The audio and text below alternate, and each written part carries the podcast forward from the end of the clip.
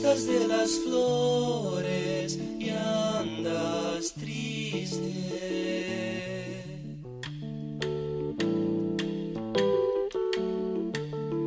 Viajas por los valles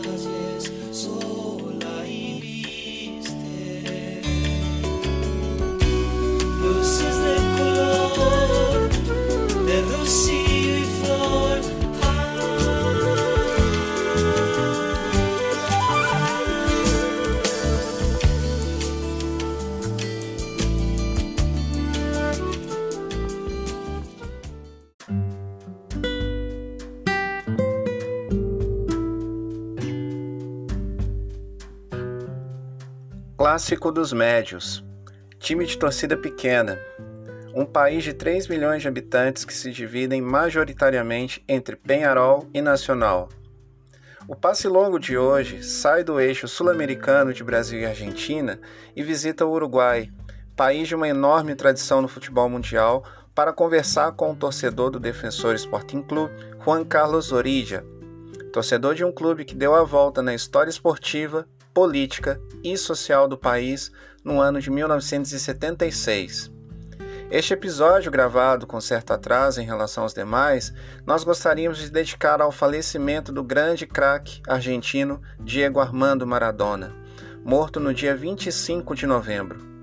É impossível falar de futebol sem deixar este registro que nos impacta no cotidiano, principalmente quando falamos de Diego, tão importante não apenas no futebol, mas de um grande referente social para a nossa América Latina, com todas as suas complexidades.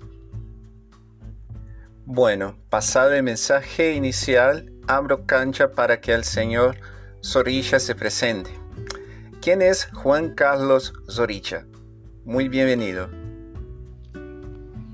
Bueno, Juan Carlos Zorrilla es un ciudadano, una, este, uruguayo con 54 años de edad, que vivió la, gesta histórica de, bueno, del defensor del año 76, este, que vive, eh, bueno, como todo uruguayo, y, este, ustedes bien lo decían en, la presentación, este, vivimos con pasión el, el fútbol, eh, es el deporte por excelencia y bueno, yo en el año ese 1976 tenía nueve años eh, en, el cambio de, digamos, de la historia del fútbol uruguayo, la hegemonía de siempre campeones de acá, de, los torneos, eh, Nacional y Peñarol, Nacional o Peñarol y Nacional, y en ese año, un año muy especial, un año en el cual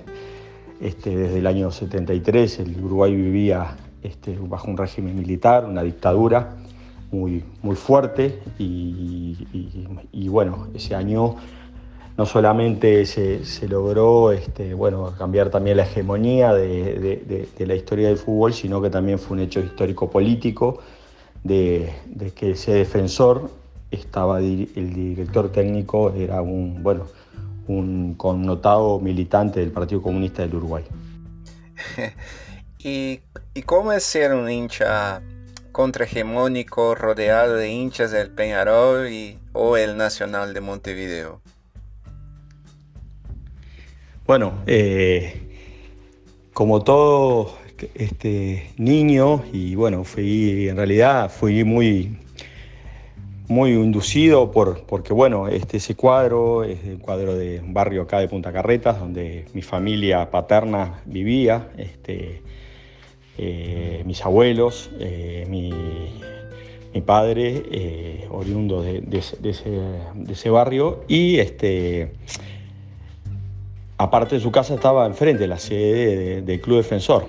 Más también este, mi padre jugó en algún momento este, en, el fútbol de, defensor, pero no, ni siquiera en el año 76, este, en, aquel momento ya estaba rondando los 40 años, así que bueno, este, y un poco era, era, era raro porque en realidad en la, en la escuela este, todos los niños eran de Nacional de Peñarol y yo era el, el, único que era de un cuadro que no era de Nacional de Peñarol.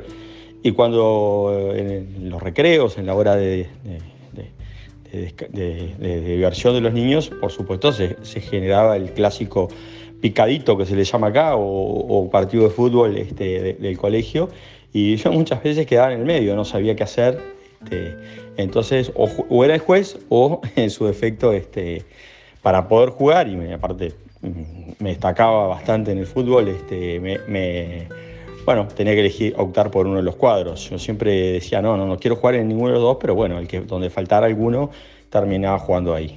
Por lo tanto, era bastante complicado, porque vuelvo a decir que, ah, todos eran de, o de Nacional de Peñarol, te decían, pero no, no, vos tenés que ser o de Nacional de Peñarol, no, ah, no podés ser defensor. No, no, sí puedo ser defensor y era defensor. Entonces ahí se generaba eso, este, en el barrio pasaba lo mismo también porque generalmente los picados, eh, eh, vuelvo a decir, también eran de Nacional contra los de Peñarol, una hegemonía de dos cuadros eh, muy fuerte. Entonces, este, ahí en el barrio sí lo resolvíamos más fácil, este, o terminábamos dándonos unos puñetazos, o el, famoso este, pisada que se le llama acá, que es poner un pie sobre otro este, perdón, uno, un pie va a ir caminando de cierta distancia en una línea recta y el que pisa el otro es el, es el que elige primero los jugadores. Entonces ahí ya se, se, mezclaban los cuadros, ¿no? Ya no era Nacional contra Peñarol, sino que era determinados pibes del barrio o, o, garautos, como le dicen ustedes, contra los otros, ¿no? Parecido con mi época de escuela. Na sua formação como torcedor do defensor, Juan Carlos deixa escapar que desde pequeno se interessou em defender os oprimidos, que neste caso eram os que tinham menos torcedores. Também menciona o papel democrático do seu pai em sua escolha. Confira.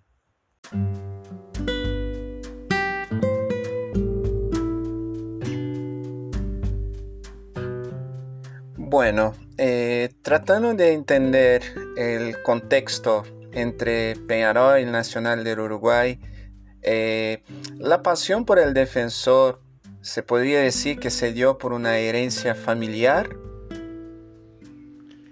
Eh, bueno, quizás sí, este, por lo que anteriormente dije del barrio, de influencias.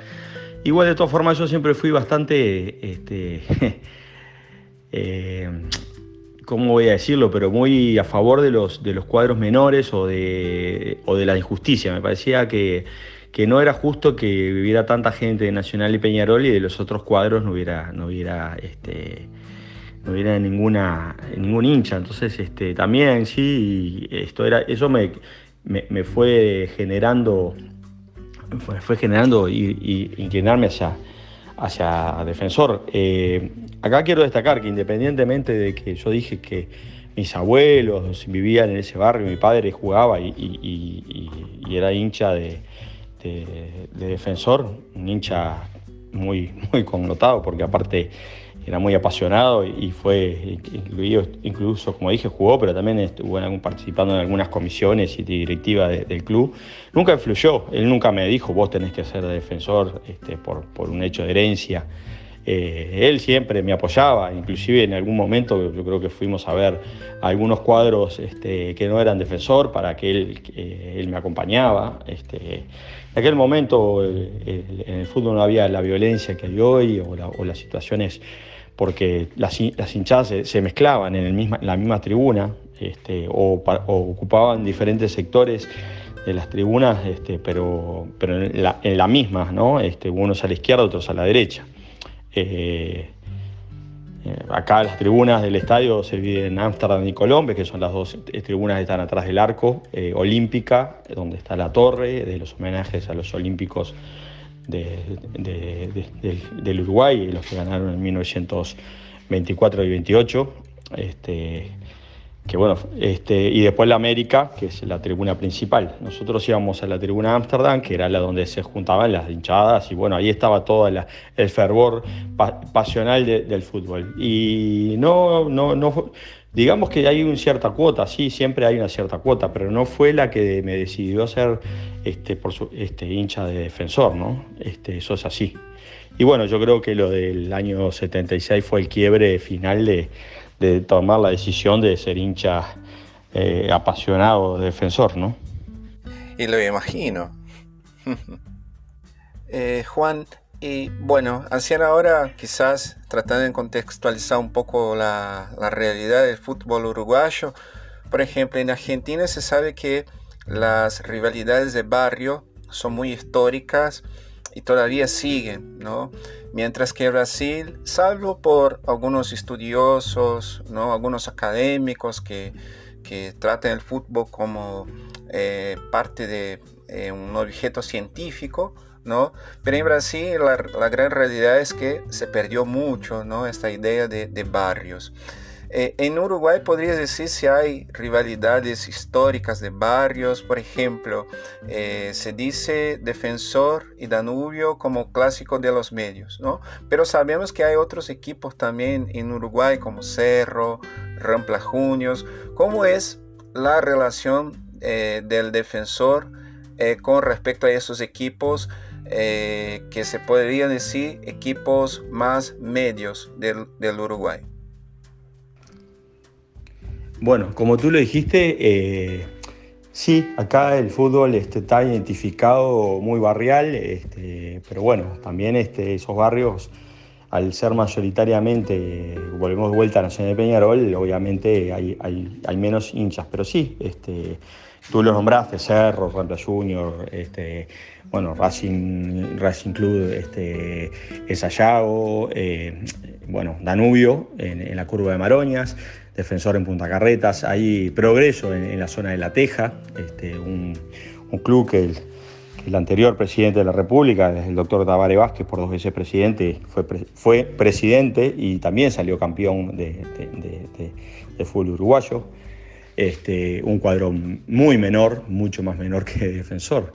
Este, pero sí, en realidad las rivalidades se generan en esos clásicos de, bueno, Fénix con Capurro, se van ocurriendo así este, y, nombrando, quizás son los más emblemáticos estos los que te nombro, pero en realidad las rivalidades más que barriales se empiezan a generar también en, bueno, en, temas de, por ejemplo, Danubio Defensor es un clásico ya de, cuadros más medios, con un poder de digamos, de eh, de poder armar sus planteles para poder eh, este, competir, competir no solamente por el campeonato uruguayo, sino que bueno, enfrentar a torneos internacionales. Y ahí empieza a generarse ciertas rivalidades. También, obviamente, queda una rivalidad de poder, de poder económico de los barrios. Este, Punta Carreta, para que ustedes se den una idea, eh, está sobre el río de la Plata. Acá no tenemos el océano sobre Montevideo, pero tenemos un hermoso río este, que es el Río de la Plata. Y bueno, el, Club Defensor está en ese barrio, un barrio de poder adquisitivo alto, donde, bueno, este, si bien los jugadores no, no son, este, no importa qué jugadores sean, este, bueno, es un poder y eh, adquisitivo alto, como dije. Danubio ya es un, club muy barrial, con, gente trabajadora, obrera, este, y, genera esas pujas también sociales, si lo querés, poner así, ¿no? Ya eh, los clásicos de Cerro y Rampla ya son mucho más barriales, mucho más intensos porque los dos son del Cerro.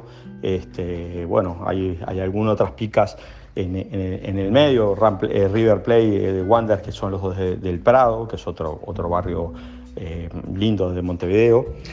eso es un poco las pujas barriales, pero bueno, no, no, este, no se ve tan así de del hincha fervoriento fervoroso, digamos, de barrial, ¿no? Obviamente que, como yo te digo, sí, eh, Danubio tiene una, hinchada muy fuerte barrial, Cerro también, el defensor no está en barrial la hinchada, es más que nada del club.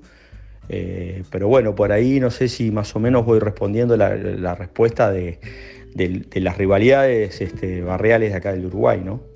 De Montevideo, básicamente, porque bueno, la mayoría de los clubes de acá son de Montevideo, ¿no? Interessante. Neste bloco, Juan Carlos fala de toda a atenção sobre a conquista do Campeonato Uruguaio de 1976. Relembra o lado lúdico de garoto daquela época para o despertar de uma consciência além do jogo de futebol. Sensação de pertencimento, de mudança no país. Interessante destacar, neste trecho da entrevista, o estádio como espaço para se discutir política. Também falar sobre a repressão que sofriam os jogadores do defensor e da seleção uruguaia de futebol. Confira.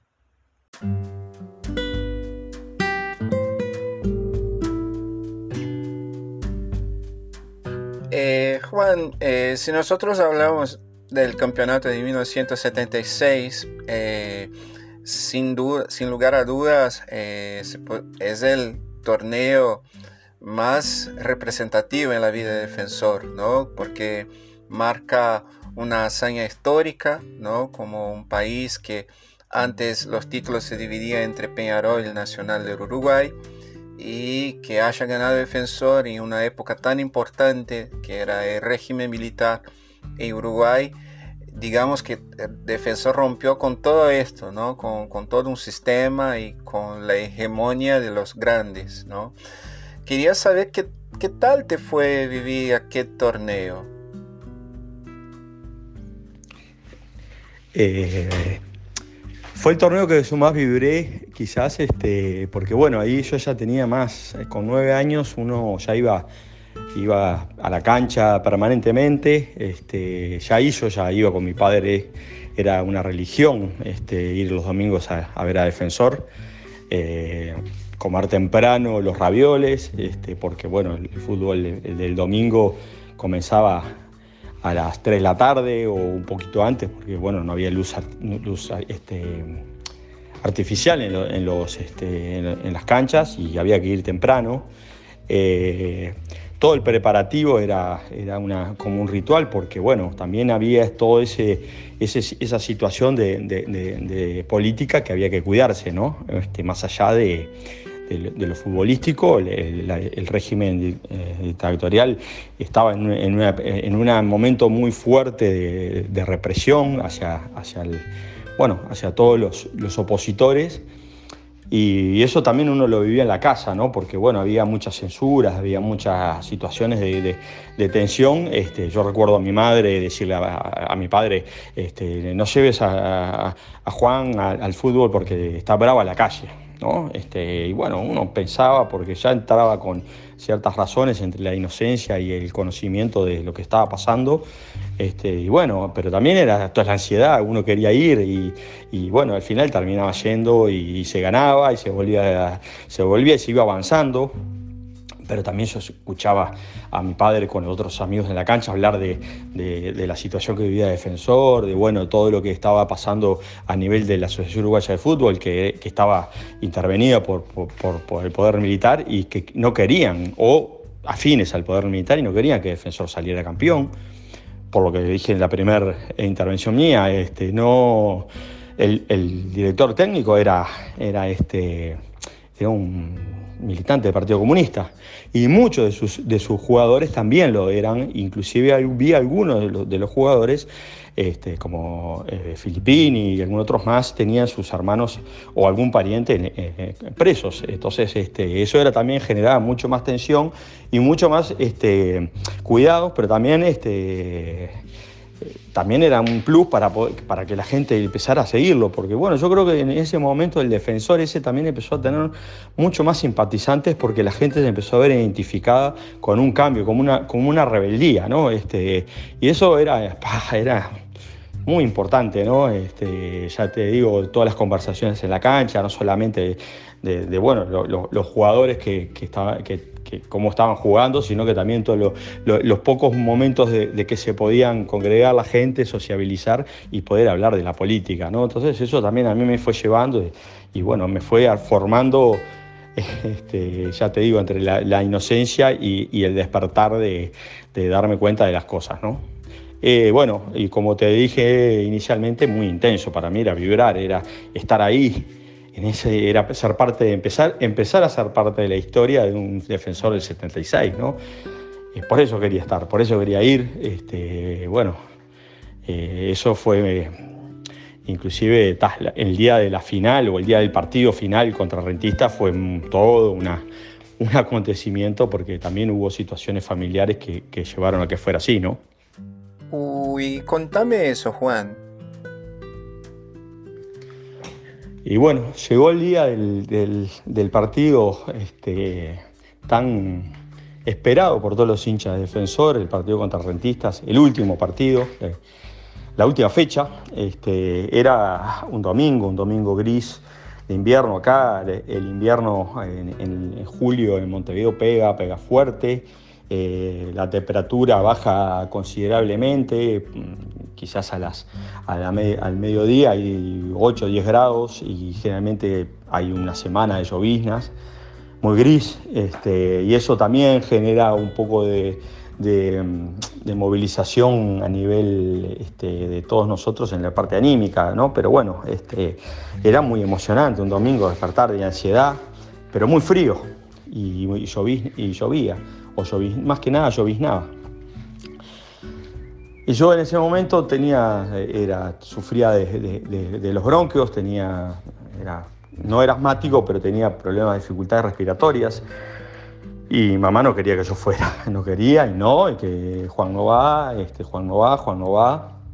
Y papá que sí, que, que ya es el hecho histórico, que Juan tiene que estar presente, que estar presente, que, ¿no? que hace mucho frío, que, se va a enfermar, que, va, que, que, bueno, en todas las situaciones, en este momento acá era muy difícil la, cobertura de salud, este, por un tema de, bueno, este, o, pagabas muchísimo dinero por tener cobertura de salud o ibas a los hospitales públicos en los cuales no había gran atención y bueno, y a su vez tampoco tenías mucho acceso porque tenías que tener el carnet de pobre. Entonces, bueno, en mi familia siempre eran, los dos, mis padres eran eh, profesionales universitarios, trabajaban, pero bueno, también tenían dificultades de trabajo por un tema político, entonces tampoco había un dinero como para que alcanzara para, para que estuviera cobertura de salud. Y bueno, ahí este, yo recuerdo las discusiones, el raviol que se, estaba, estaba en la olla, yo al lado, expectante, que, que me dije que, mi madre dijera que sí, que podía ir, que no sé qué. Bueno, este, discusiones, recuerdo discusiones, idas de mi padre para allá, para acá, este, y que decía, no puede ser, que Juan no vaya, que no vaya, que no vaya, hasta que en un momento me agarra. Yo estaba de pijama, este, pijama gruesito, de una tela que acá se llama franela, la media gruesita para tener calor, porque tampoco había las calefacciones que, que hoy tenemos en nuestras casas. Este, y bueno, me, me, puso, me vistió, me vistió arriba del pijama para abrigarme. y encima de todo me puse una campera este, gruesa de, nylon para que me, cubriera la llovizna. Y yo quedé como una especie de robot, chiquitito, pero bueno, una especie de robot. Este, bueno, mi padre tenía una camioneta, este, y subimos a la cameta y salimos rumbo al, Francini, ¿no? El Francini desbordaba aquello de gente, era impresionante. Yo estaba bien agarrado de la mano de mi padre porque era también no me quería perder. A su vez había mucho caballo de, la policía, había tanquetas, este, porque bueno, estaba, también la goya de presión política que también había atrás de todo esto. Después me enteré que eh, el, gobierno eh, dictatorial decía que iba a haber una revuelta eh, este, ciudadana, que, la excusa iba a ser el partido. Logramos ingresar, ingresamos a la tribuna principal, mucha gente, muchos amigos de papá este, en el entorno. Yo quedé muy abajo, este, todos parados, porque bueno, lloviznaba, hacía frío, yo el corazón me latía más allá de lo que sentía mi corazón en, el cuerpo y, y entre la ropa emocionado, este, pero bueno, mucha parte del partido no lo pude ver porque me tapaba la gente. Hasta que en un momento le dije a mi padre, y mi padre me subió arriba de él. Este, y bueno, pude ver el partido, pude ver los goles. Este, se me quiebra un poco la voz de emoción, ¿no? Porque bueno, este, ver ese defensor, a su vez, eh, dependía también de, que si Peñarol eh, ganaba, eh, salía campeón Peñarol por determinados goles, y si Defensor empataba, Defensor tenía que ganar, nada más que ganar. Peñarol empatando o ganando salía campeón, si Defensor no ganaba o empataba. Uno a uno, este, el partido, Peñarol pasa adelante y bueno, ahí la tensión era cada vez más. Víctor Hugo Morales, un relator emblemático que está en, este muy luchador social y de los derechos humanos, está en Argentina, bueno, todo lo, que ha tenido que ver con el entorno, con, su lo que ha hablado de Maradona y etcétera, él estaba ahí y se escuchaba la voz de Víctor Hugo también en las cabinas, porque nosotros estábamos muy cerca de las cabinas, y hace el gol defensor, defensor campeón, defensor campeón. La emoción no te la puedo describir porque es algo mucho más allá de, lo que uno puede decir con las palabras. Y bueno, se empezó a generar la multitud, la gente salía, algún policía quiso intervenir o un militar que había, no pudieron contener a las masas y se empezó a generar la, famosa vuelta olímpica, que fue emblemática porque fue hacia al revés, fue al revés de lo, tradicional, fue eh, a favor de las, de las agujas del reloj, eh, o sea, hacia la izquierda, ¿no? Eh, y bueno, ahí la emoción, no te puedo, te lo dije, no te lo puedo describir porque es algo realmente impactante. Lo que sí agradezco, agradezco infinitamente aquella situación que se generó en mi, casa y que mi padre en un momento tomó la decisión de decirle a mi madre, bueno, no sé, pero me lo llevo. Y me, lo, me llevó y eso me marcó para, hasta ahora de, esa situación de vida. ¿no? Este, ni que hablar después de la salida del estadio, todos los festejos, toda la gente en la calle, porque ahí no importaba si eras de Nacional o de Peñarol, lo importante era, salir a festejar un triunfo, un triunfo de, poder manifestar socialmente de, una represión. La avenida 18 de Julio, que es la avenida principal de Montevideo, llena de gente.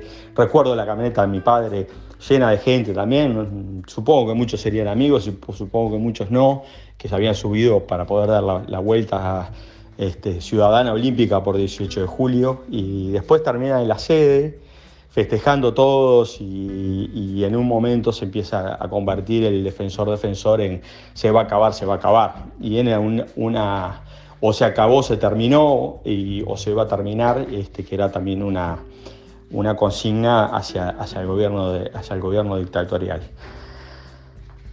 Y bueno, eso para mí es, este, también es un legado y es una parte muy importante de mi historia y como tal la llevo, la relato, la cuento y cada día, que, cada fecha que se homenajea el triunfo defensor, yo siempre digo, yo estuve ahí. Y ese yo estuve ahí es algo fantástico, ¿no? Y eso es lo que uno va a llevar siempre como recuerdo, el yo estuve ahí.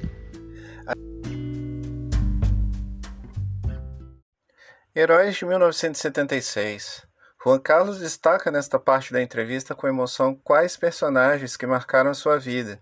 Além disso, explica também a emblemática volta olímpica ao contrário. Confira.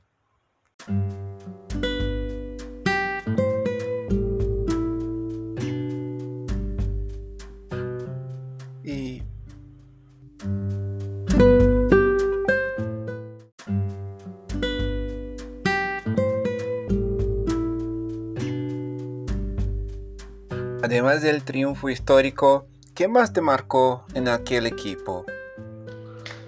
Eh, bueno, me, marcaron las figuras, los jugadores, pero voy a empezar por Luis Cubilla, que era un jugador emblemático porque no solamente había sido una figura en los cuadros este, grandes de acá, los Nacional este, y Peñarol, sino que él había sido un jugador muy destacado en la selección uruguaya y había sido el, el, jugador estrella o quizás este, muy connotado en el, mundial, eh, con la selección uruguaya en el Mundial del 70, donde Uruguay logró el cuarto lugar. Por lo tanto, era, para, para mí era, era como ver a ustedes a Pelé, era algo muy... ¡ah! Estaba Cubilla en, defensor. Y después eh, jugadores emblemáticos este, o, grandes jugadores como, como el arquero Freddy Clavijo, que que uno, bueno, cuando uno juega también se pone el nombre de jugadores, a veces yo alternaba un poco en el arco y era Freddy Clavijo, este, Rudy Rodríguez por la punta, este, Beethoven Javier, como alguien, este, eh, un lateral que en aquel momento subía un poco más de lo que permitía el fútbol este, de aquellos tiempos. Eh, Gregorio Pérez, que hoy actualmente es el nuevo director técnico defensor, un defensor hoy que viene medio, medio complicado, pero bueno, estamos tratando de, enderezar el cuadro. Este, eh, Freddy Santelli, un 9 de los 9, ese 9 que estaba y tenía la oportunidad y la metía dentro del arco. Este, eh, Gervasio Gómez, un exquisito tirador libre que si ya si estaba cerca del área era gol, este, porque él, la, agarraba prácticamente tenía un, como dicen, un guante en el pie. Y así, bueno, este, quizás soy muy, este, no, no, me voy recordando de algunos otros, pero capaz que fueron los que en ese momento más me marcaron, ¿no? Silva Cantera, que son, no, Silva Cantera más, más adelante, por eso no, no quiero nombrar mucha gente que me, que me, confunda, pero bueno, este, eso, identificarme con esos jugadores, ser un niño que jugaba y, y, y, no era este, los, los, los, jugadores clásicos de, de, Nacional y Peñarol, sino que era esos, los, los, los para mí los héroes de, del fútbol en ese momento, ¿no? Este, Así que bueno, es un poco eso lo que a esa gente la recuerdo con mucho cariño. Este, uno cuando ve eh, la formación del año 76 este, se me llenan los ojos de lágrimas realmente porque bueno, se me viene todo ese recuerdo, no, no, solamente todos los partidos de calle, y, o sea, de calle de, como un niño, y sino que ir a las canchas con mi padre y bueno, también recordar esos momentos felices de uno también es, es muy importante, ¿no? Y bueno, es lo que te digo, se me llenan los ojos de lágrimas, ahora también, este, recordando esos momentos, ¿no? Eh, una de las cosas que más eh, llama la atención si uno se pone a investigar la historia de Defensor es la, vuelta olímpica al contrario, ¿no? que hicieron como si fuera un reloj. ¿no? Y muchos han dicho que se trataba de, la, eh, de una, ya algo qué sé yo, creado entre los jugadores y el cuerpo técnico del defensor. Eh, me gustaría saber, eh, la hinchada tenía en claro esta vuelta olímpica o contrario, es decir, se tenía en cuenta que aquel significaba algo más allá de que el fútbol cuando festejaron los jugadores. Bueno, como lo dije anteriormente, fue todo, sí, y tú lo decís en la pregunta, este, fue emblemática fue ir en contra de, las tradiciones de, las vueltas olímpicas a favor de las agujas del reloj. Eh, en aquel momento yo era muy, como dije, yo era muy chico, eh, había ciertos este, rumores en la, tribuna de, manifestación, de manifestar una, diferente y, alguna algún simbología de protesta. Eh, yo después de muchos años y hablando con papá este, del tema, bueno, sí, había gente que sabía, los que estaban más allegados al plantel y al, club, pero en general la gente no sabía. Lo que sí tomó con mucho a, Algarabía y lo tomó como un signo de rebeldía este, esa vuelta olímpica, sin duda que sí, y sin duda que también fue un, no solamente el quebrar este, la hegemonía, como dijimos, de defensor, sino que también esa, esa vuelta olímpica quedó muy marcada en el fútbol, ¿no? Este, vuelvo a reiterar, eh, después en las historias que hay, investigando y hablando con, también en algún momento con papá, este, en el momento que eh, Defensor sale campeón y en algunos otros partidos, bueno, los militares entraron al vestuario a quererse llevar a algunos de los jugadores de Defensor presos para que o no pudieran jugar o bueno, o alterar el partido, los partidos. Este, era parte de la estrategia de que no ganara y bueno, también era parte de una, rebelión interna. Y sí, yo ya te digo, es, fue simbólicamente una, tomado como así, un símbolo de, o eh, un símbolo de, protesta, sí, sí. Eh, y ya te digo, los más allegados sabían, no creo que, como lo que decía mi padre, todos supieran que, que se iba a hacer esa, esa vuelta al revés, ¿no?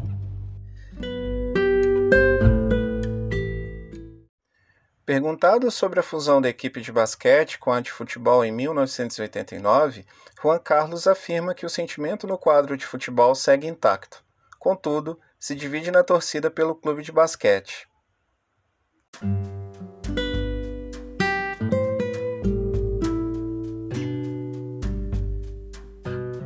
En 1989, eh, Defensor tuvo un cambio muy importante, ¿no? Que pasó de Club Atlético Defensor, que era el equipo de fútbol, a Defensor Sport Club, que sería la fusión entre el equipo de fútbol y el equipo de básquet. Eh, ¿Cómo se dio este cambio en la vida de los hinchas más antiguos del club? ¿Cambia un poco el sentimiento?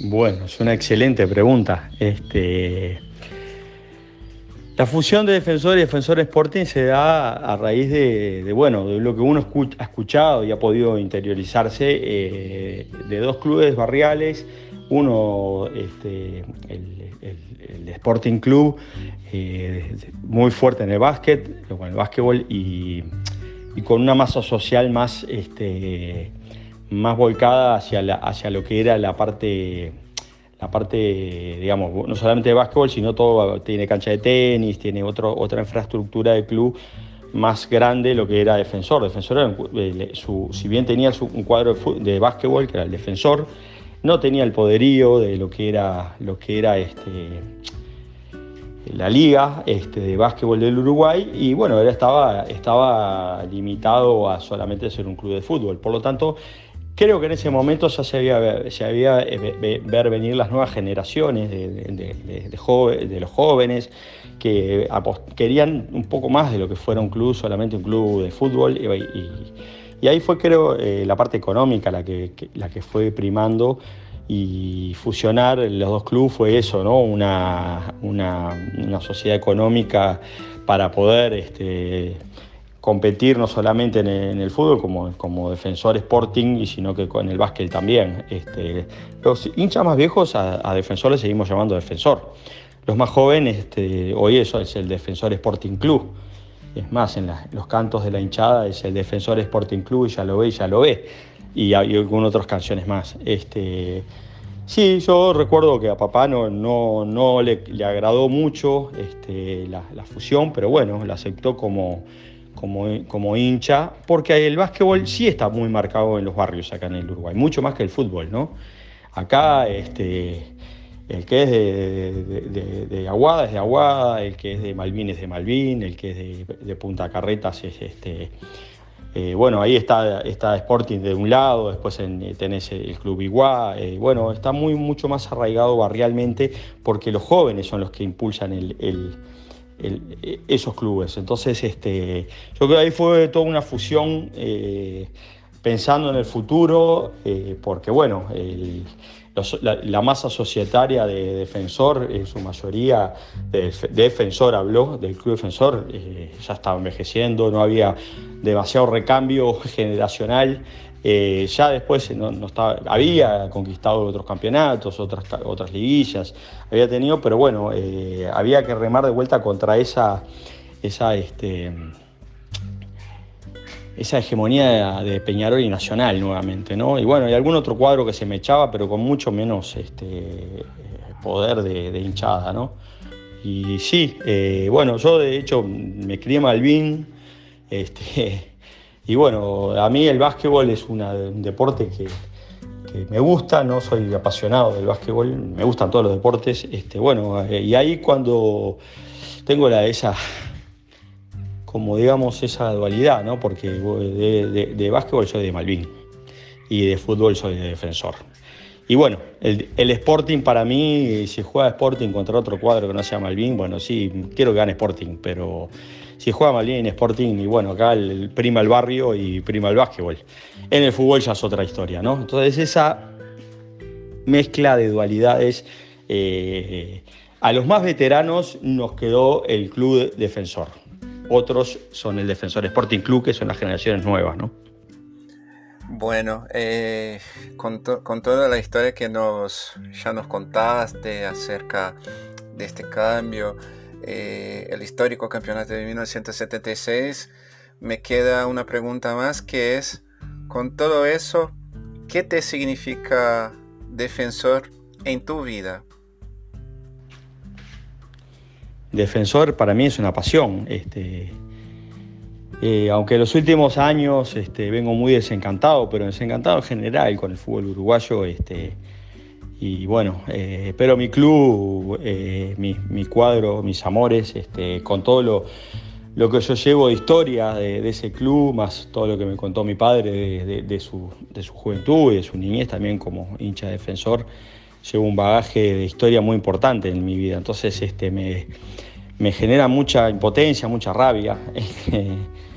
ya que estamos para las anécdotas, hace un par de años atrás, en un partido... Este, que jugaba Defensor y River, River de acá, este, ya Defensor venía viene muy mal, viene perdiendo, viene eh, peleando ahora el descenso de la categoría, acá es categoría A y B, y viene ahí peleando para no pasar a la B, que para, bueno, es un, es un hecho, sería un hecho histórico, eh, pero bueno, este, y me fui a ver, estaba en el fondo de mi casa, eh, un domingo, sin los ravioles, pero bueno, estaba este, medio solo, porque bueno, yo, vivo con mis dos hijas y, nada más, y ya estaban con, ya son grandes, están con sus, con sus respectivas parejas, y, y bueno, me fui a ver a Defensor y River al estadio, llegué eh, muy, muy contento, un día de mucho calor, y bueno, empecé, me senté en la tribuna Defensor, empezó el partido, me empecé a, a, fervorizar y, este, y bueno, a enojar bastante con el técnico Defensor por la,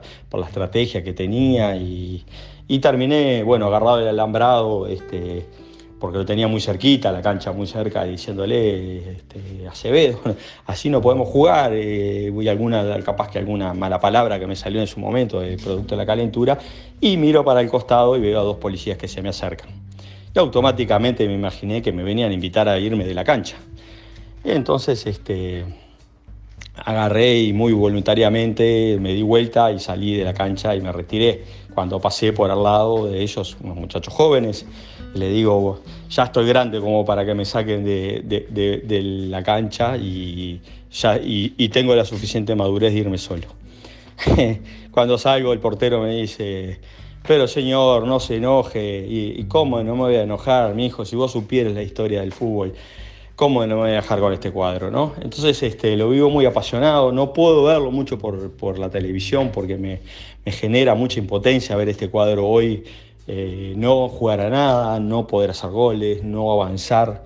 Y, me viene siempre en la memoria esos cuadros fantásticos de defensor del 76, los de, la década del 90, el, 92, este, con, con Jorge da Silva, con, eh, con algún, no me salen ahora los, jugadores, pero con Gerardo Miranda eh, en su momento, y ganando campeonatos y festejando, y hoy eh, queriendo, conjuntamente con Danubio, también increíblemente peleando el descenso de, la división. Entonces me genera mucha impotencia, pero también mucha rabia de poder, ¿cómo te decir? cargar con esa historia no, no rabia, pero es este, eso de, apasionarme, de cargar con la historia y de, mi cuadro, ¿no? Por eso te digo, me estoy cuidando, no quiero que el fútbol me afecte mi salud y entonces he decidido no participar eh, directamente en, los encuentros de defensor y bueno, tampoco los miro por televisión, ¿no? Bueno, Juan Carlos Orilla, decirte que nos fue un gusto tremendo escucharte, conocer un poco más acerca del defensor. Eh, ya estamos terminando nuestro episodio. Y bueno, eh, te abrimos un espacio para que dejes un mensaje final. Eh, y bueno, mm, nuevamente te agradecemos muchísimo por tu participación. Bueno, el agradecido soy yo por esta entrevista desde la querida hermana Brasil. Me une un lazo de sangre. Eh, mi abuela materna y mi madre eran brasileras, así que llevo sangre brasilera y yo amo ese país, por lo tanto el, agradecido soy yo. Eh, en cuanto al mensaje final, es este, el fútbol es una pasión, el fútbol es, una, es un arte, el fútbol es una mezcla de lo social y lo político porque se mezclan, ahí no importan las clases sociales, no es en el momento que uno desconecta de todo lo que tiene que ver con los problemas y, quizás en algunos momentos los mal canaliza porque bueno, tiene esas, esa pasión que le aflora y, genera todo mucho más. Es mucho más allá de una pelota, es mucho más allá de, de 11 contra 11, es mucho más allá de de lo que tiene que ver. A mí un poco lo que sí me duele en estos últimos años, o bastante años, pero ya eh, cada vez más este, eh, empresarial, cada vez más este, por, la plata. Eh, los, muchos de los niños o de los chicos o de los carotos quieren llegar a ser determinada este, jugador de relevancia para poder brillar y tener millones de dólares y no va por ahí. Y también los padres en algún momento pretenden que, bueno, sean la salvación de, la vida. Y que llegan, ¿cuánto porcentaje llega de, esos jóvenes, de, millones y millones corriendo una pelota en el mundo a, poder brillar, ¿no? Pero eh, sin duda, y también es nucleador, porque nuclea a la, a familia, nuclea a los amigos, nos juntamos, eh, nos peleamos, pero nos peleamos en una buena, este, discutimos. Eh, genera todo un montón de cosas el fútbol, ¿no? Este, eso es, este, ya está estudiado, obviamente. Yo no voy a poner a, decir cosas de fenómenos eh, sociales y, este, que genera el fútbol, pero es eso, hay que vivirlo con esa pasión desde, desde lo social, la importancia que genera los eh, clubes menores, en el barrio, en, los movimientos sociales, en la, gente. Y vuelvo a reiterar, para mí es un deporte eh, que genera una, igualdad, ¿no? Este, porque bueno, ahí no importa si vos tenés millones o sos la persona más laburante de la tierra, porque vas atrás de una pelota y esos en 90 minutos es el momento, es el momento de estar ahí adentro y, lo que querés es este, salir triunfador. Pero bueno, y después se genera todo eso lo que tiene que ver con, eh, digamos, el espacio ese de, intercambio, de bueno, de, más allá de la rivalidad, Así que bueno, eso es un poco el mensaje que quería dejarles. Este, yo vuelvo a reiterar, soy un apasionado, hice una anécdota de que dejé de ir al fútbol y, mirarlo por un tema mío, porque bueno, genera eso también, ¿no? Nos mueve todo lo interno y, nos puede perjudicar hasta parte de la salud por lo, pasional. Creo que es algo, es una de las pocas cosas que ponemos tanta pasión para hacerlo, ¿no? Así que bueno, por ahí dejo este, mi reflexión.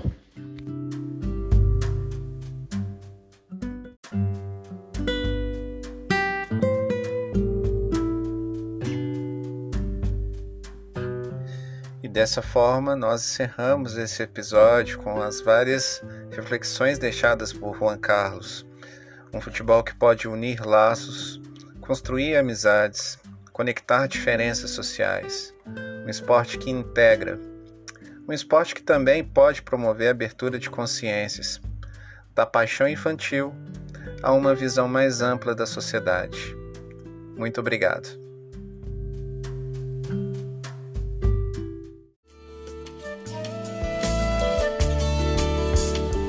Te vas,